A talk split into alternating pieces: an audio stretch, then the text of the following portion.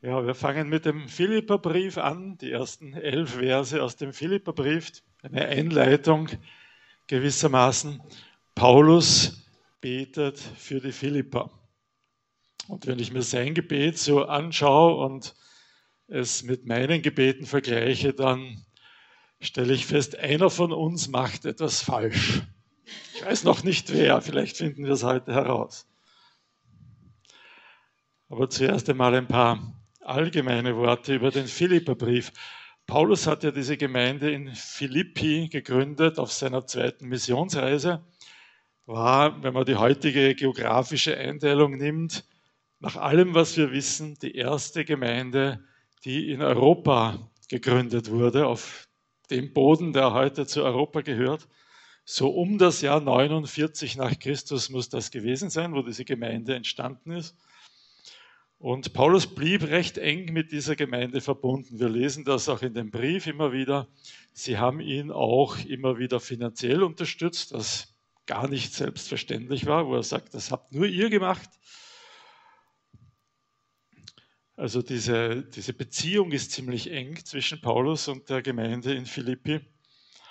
Ähm, er schreibt diesen Brief aus dem Gefängnis. Das erwähnt er immer wieder. Man weiß nicht so genau, welche, welche Zeit oder welches Gefängnis das war, sozusagen. Manche vermuten, es war aus Ephesus, wo er diesen Brief schreibt.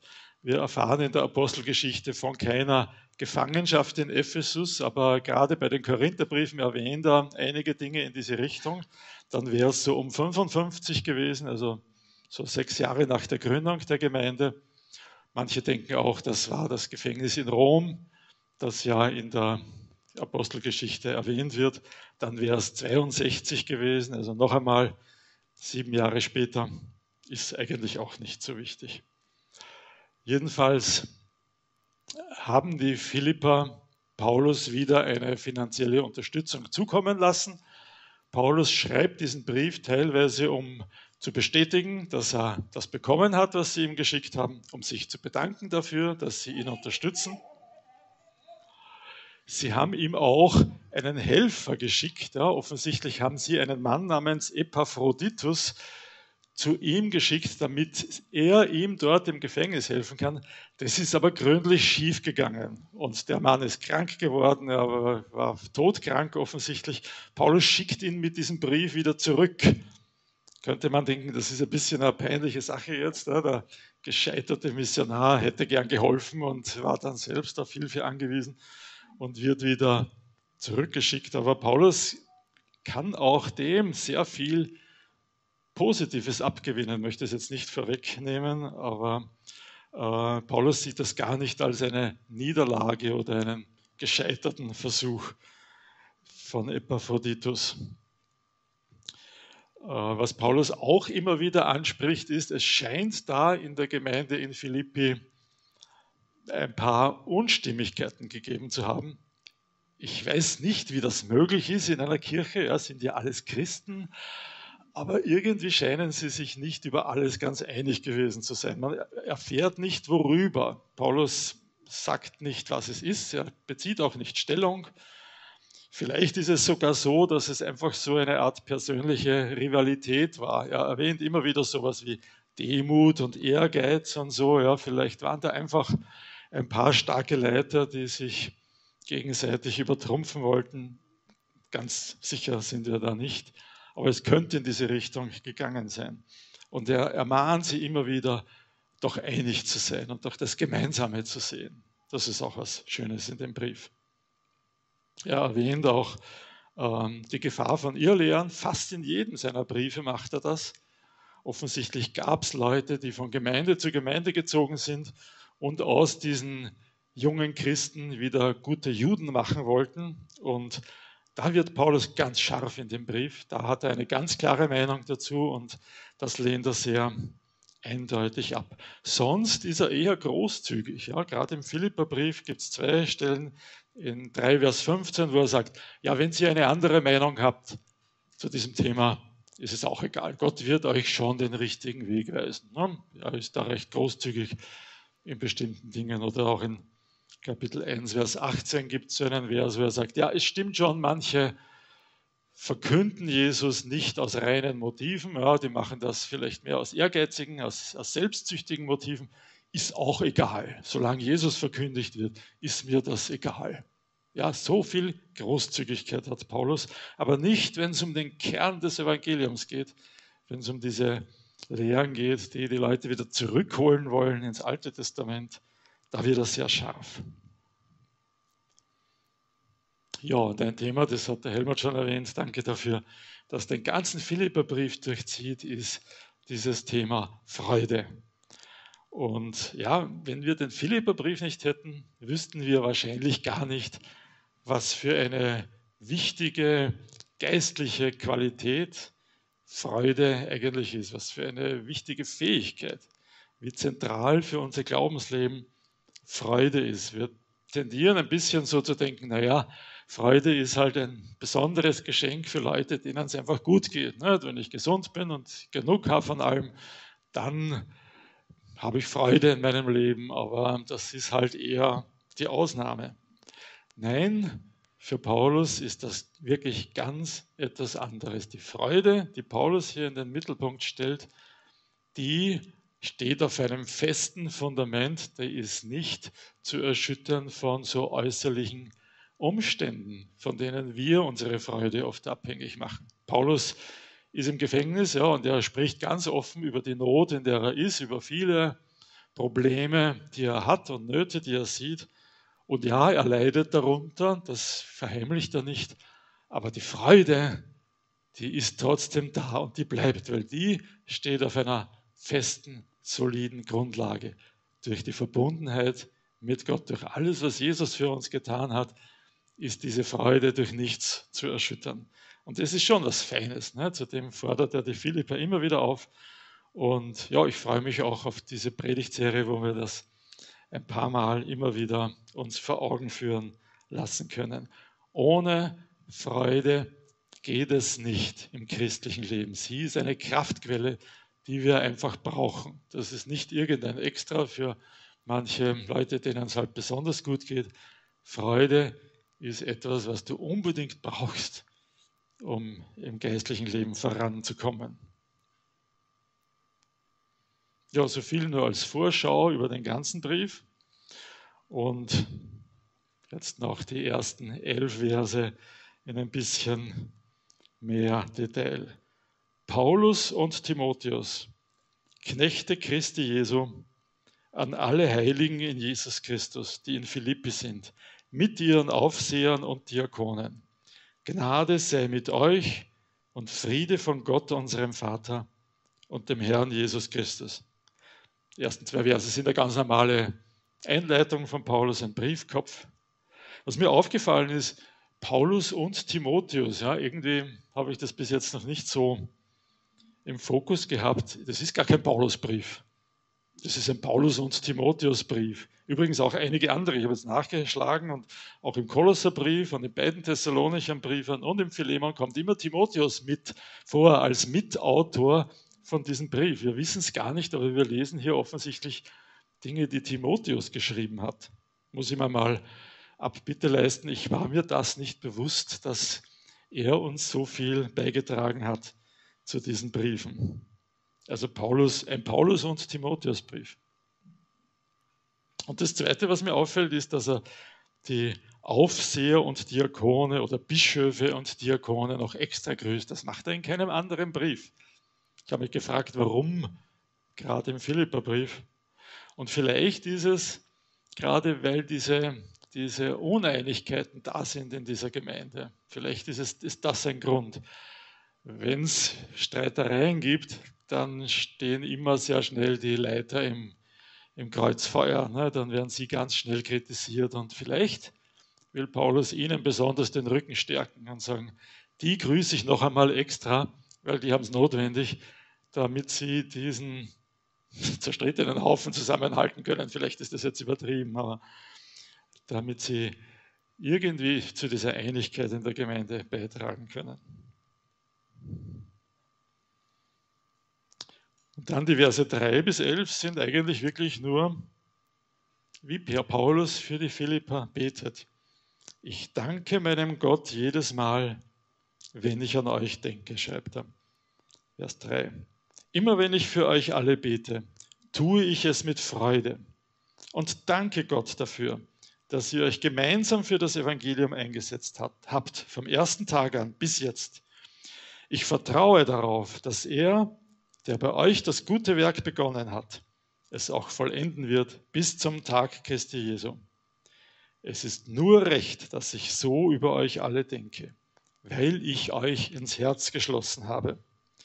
Denn ihr alle habt Anteil an der Gnade, die mir durch meine Gefangenschaft und die Verteidigung und Bekräftigung des Evangeliums gewährt ist.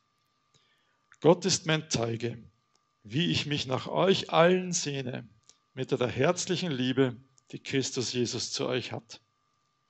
Und ich bete darum, dass eure Liebe immer noch reicher an, Einsicht und Verständnis wird, damit ihr beurteilen könnt, worauf es ankommt. Dann werdet ihr rein und ohne Tadel sein für den Tag Christi, reich an der Frucht der Gerechtigkeit, die Jesus Christus gibt, zur Ehre und zum Lob Gottes. So betet Paulus für die Philipper.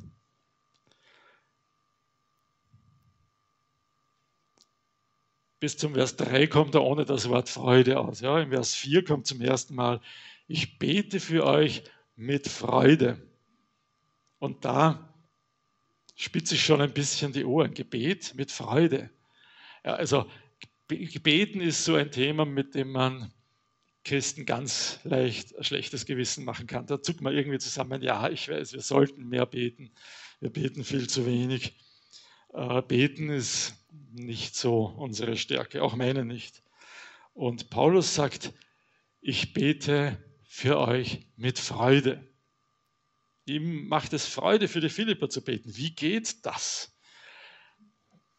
Wir haben, ein bisschen, wir haben es ein bisschen geübt schon im letzten Gebetstreffen am Donnerstag. Ja, wie betet man mit Freude? Und ich sehe, wir müssen noch viel üben, aber danke für die, die dabei waren.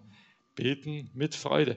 Wenn ich mir den Text anschaue, dann glaube ich, dass äh, der Grund dafür, warum Paulus so viel Freude hat beim Gebet, einfach seine Beziehung ist zu den Philippern und zu Jesus. Ja, er betont danach sehr, ja, es ist nur recht, dass ich so über euch alle denke, weil ich euch ins Herz geschlossen habe.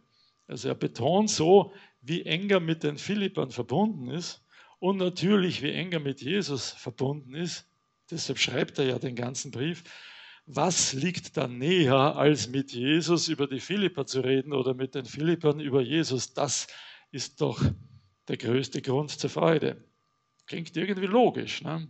aber so einfach ist es trotzdem nicht. Also mir fällt es noch nicht so, so richtig einfach mit Freude zu beten. Aber das wäre doch ein Projekt, das nehme ich mir zumindest vor, da ein bisschen mehr darüber zu lernen und vielleicht können wir es zu einem gemeinsamen Projekt machen, zu lernen, mit Freude zu beten, einfach aus unserer Beziehung zueinander heraus, aus unserer Beziehung zu Jesus hinaus. Da, wo die Beziehung echt ist, da muss es doch eine Möglichkeit geben, mit Freude zu beten.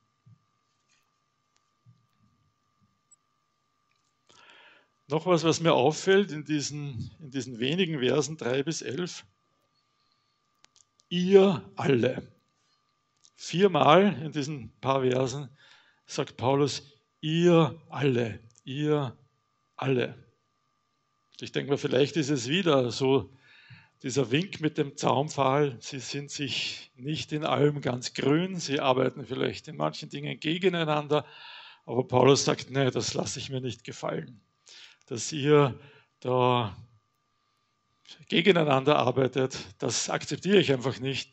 Für mich gibt es nur euch alle, ihr alle, die ganze Gemeinde ich lasse euch nicht auseinander dividieren. Ja, wir erfahren in Kapitel 4, da gab es zwei Frauen, die da offensichtlich an der Front gestanden sind, mit den schönen Namen Evodia und Syntyche. Und ja, Paulus könnte ja schreien, die haben wahrscheinlich so ihre Anhänger um sich geschart. Nicht? Paulus könnte ja die Evodianer und die Syntychisten extra ansprechen oder eigens adressieren. Nein, macht er nicht. Er sagt immer nur, ihr alle. Es geht immer nur ihr alle oder keiner.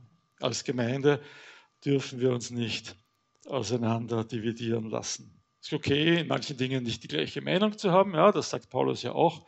Wenn ihr eine andere Meinung habt, schon gut.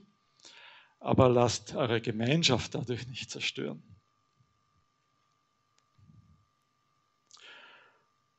Und dann fallen mir diese Gebetsanliegen von Paulus auf in den Versen 9 bis 11. Wenn wir Gebetsanliegen sammeln, dann wollen wir ja, dass es konkret ist. Ne? So ein Gebet wie Herr, segne alle Missionare und mach alle Kranken wieder gesund. Amen. Ist ja vielleicht sehr effizient, aber, aber nicht so richtig nachprüfbar. Ja? Wir erfahren nicht so richtig, hat Gott erhört oder hat er nicht erhört. Also wir wollen es konkret haben. Und dann beten wir doch meistens einfach für die für die äußeren Umstände. Ja, wir beten natürlich für Gesundheit, wir beten für gute Schulnoten, wir beten für gutes Wetter im Urlaub, wir beten für, dafür, dass unsere Pläne einfach gelingen. Und das ist schön konkret und nachprüfbar. Aber wenn ich mir das durchlese, was Paulus hier, wofür Paulus hier betet, dann hat er einen ganz anderen Fokus. Nicht nur hier im Philipperbrief, auch bei den, in den anderen Briefen, wenn er über sein Gebet berichtet. Ihm geht es vielmehr um das innere geistliche Leben dieser Menschen, das Glaubenswachstum der Philippa. Ja, Vers 9, ich lese noch einmal Vers 9. Und ich bete darum, dass eure Liebe immer noch reicher an Einsicht und Verständnis wird, damit ihr beurteilen könnt, worauf es ankommt. Also das ist nicht messbar. Ja? Das ist was, wo man dann schwer feststellen kann, ist das jetzt konkret erhört worden? Können wir das abhaken nächste Woche oder ist es noch nicht so weit? Es ist nicht greifbar und trotzdem es ist irgendwie das, was, wovon Paulus zumindest denkt, das ist es, was die Philipper brauchen. Viel mehr als das schöne Wetter und viel mehr sogar als die Gesundheit, dass sie ihre Liebe reicher wird an Einsicht und Verständnis. Ja, es geht ihm um die innerlichen Dinge. Da sage ich, einer von uns beiden macht etwas falsch. Vielleicht sind es wir und wir sollten lernen, auch ein bisschen mehr den Blick auf unsere inneres, unser inneres geistliches Wachstum zu lenken, wenn wir füreinander beten. Es ist immer nur auf die Äußerlichkeiten. Oder vielleicht erwähnt Paulus nur diese Anliegen nicht, weil sie eh klar sind. Paulus denkt offenbar, er gesteht ihnen zu, dass sie Liebe haben, nicht? eure Liebe, aber sie muss reicher werden an Einsicht und Erkenntnis. Liebe allein war nicht genug. Sie haben sich immer noch irgendwie, waren sich immer noch uneinig, sie haben gegeneinander gearbeitet teilweise, weil es ihnen offenbar an Erkenntnis und Einsicht gefehlt hat, nämlich worauf es ankommt. Ich schließe daraus, dass das, worüber sie uneinig waren, Dinge waren, auf die es gar nicht ankommt. Kann das sein? Kann es sein, dass sich Christen um etwas streiten, worauf es nicht ankommt? Ein bisschen glaube ich schon, ja, wenn man so in die Kirchengeschichte schaut, worüber die Christen in vergangenen Jahrhunderten gestritten haben, denken wir uns halt oft, ist das wirklich so wichtig? Ja? Ist das, war das so ein, ein entscheidendes Thema?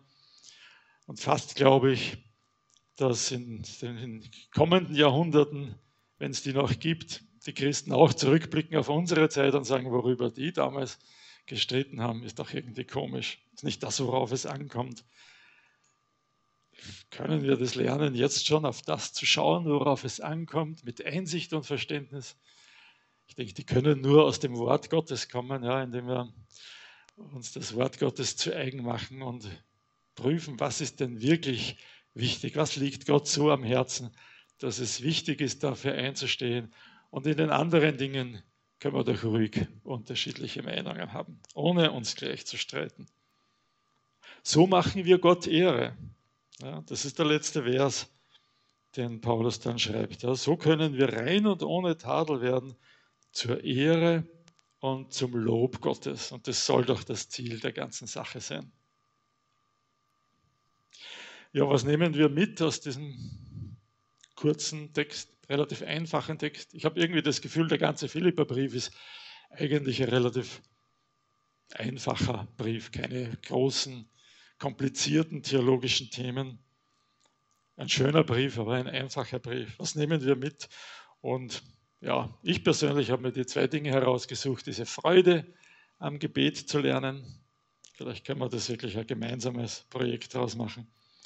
Und diese Großzügigkeit zu haben, die Paulus auch hat, dass wir lernen, worauf es ankommt, dass wir uns auf das konzentrieren, worauf es ankommt und in den weniger wesentlichen Dingen einfach großzügig zueinander sein können. Und das Ziel davon ist eben das, was in Vers 11 steht, zur Ehre und zum Lob Gottes. Als Ziel unseres Gottesdienstes, als Ziel unseres Gemeindelebens, aber auch als Ziel unseres persönlichen Lebens selber, damit wir rein und ohne Tadel sind für den Tag Christi, zur Ehre und zum Lob Gottes.